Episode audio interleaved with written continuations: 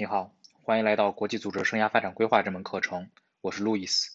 非常感谢你的支持与关注。经过了一个月的学习，我们终于来到了这门音频课程的最后一讲。在这一讲当中，我会再为你提供几点有关申请工作和职业发展的经验之谈，希望能够帮助你思考，做出正确的职业发展决定。首先，有关工作地点的选择，我的建议是，申请实习时应优先考虑各个机构总部的机会，而申请正式工作时，应该优先选择地区或者国家办公室的职位。有关前往总部实习的优势，其实并不难以理解：机会多，限制少，签证简单，生活相对便利，同时能够在短期内帮助你最快速的了解组织机构的工作方式。然而，在申请正式工作时，除了短期效应外，更加应该纳入考量的，则是工作地点对于长远职业生涯发展的影响。实际上，作为外部申请者，总部的正式职位的申请要比地区或国家办公室的竞争激烈得多。例如，纽约的职位申请数量是其他地区类似职位的五到十倍，而一般地区的职位申请数量又是艰苦地区类似职位的五到十倍。在我看来，从地区或者国家办公室开始你的国际组织职业生涯是性价比最高的选择。这不仅仅是因为很多国际组织已经将地区或国家层面的工作经验列为了晋升的必要条件。需要注意的是，从工作性质来讲，总部的工作领域更加细分，而地区或者国家办公室的工作领域更加宽泛。在通才的基础上成为专才，显然更加符合人的个人发展规律。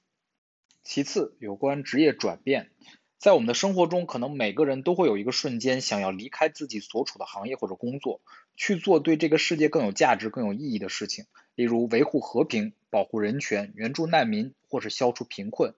然而，需要注意的是，就像世界上所有的组织和机构一样，招聘的目的从来都是为了选择最适合的人才，而不是满足申请者的梦想。在做任何职业转变之前，我们最需要考虑的。都是在主观意愿之外的客观可行性。举个例子，一个拥有三年工作经验的会计师希望前往世界卫生组织工作，是否可行呢？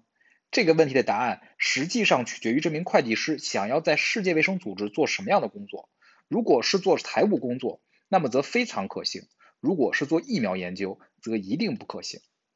相信你已经发现了，更可行的职业转变是行业而非职能的转变。只有选择了相近的、相似的职业职能，才能最大限度地保留申请者的工作经验和教育背景的竞争优势。否则，职业转变就变成了删档重来。实际上，我在第一讲中已经给出了确定与自己背景最为匹配职能和职位的方法。如果有需要的话，请回顾第一讲的内容，相信你会有所收获。最后，有关工作申请的频率，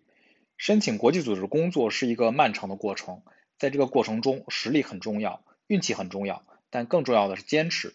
就像上一讲中提到的，如果你将在国际组织工作作为自己职业发展的大目标，并且在每一个选择中都以更靠近这个大目标为标准进行选择，那么你就应该相信自己每一天都比前一天更有机会前往国际组织工作。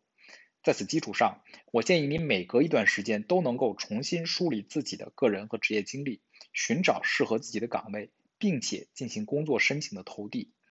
在工作申请过程中收获的反馈将更好的帮助你定位自己，并且帮助你做出更好的职业发展选择。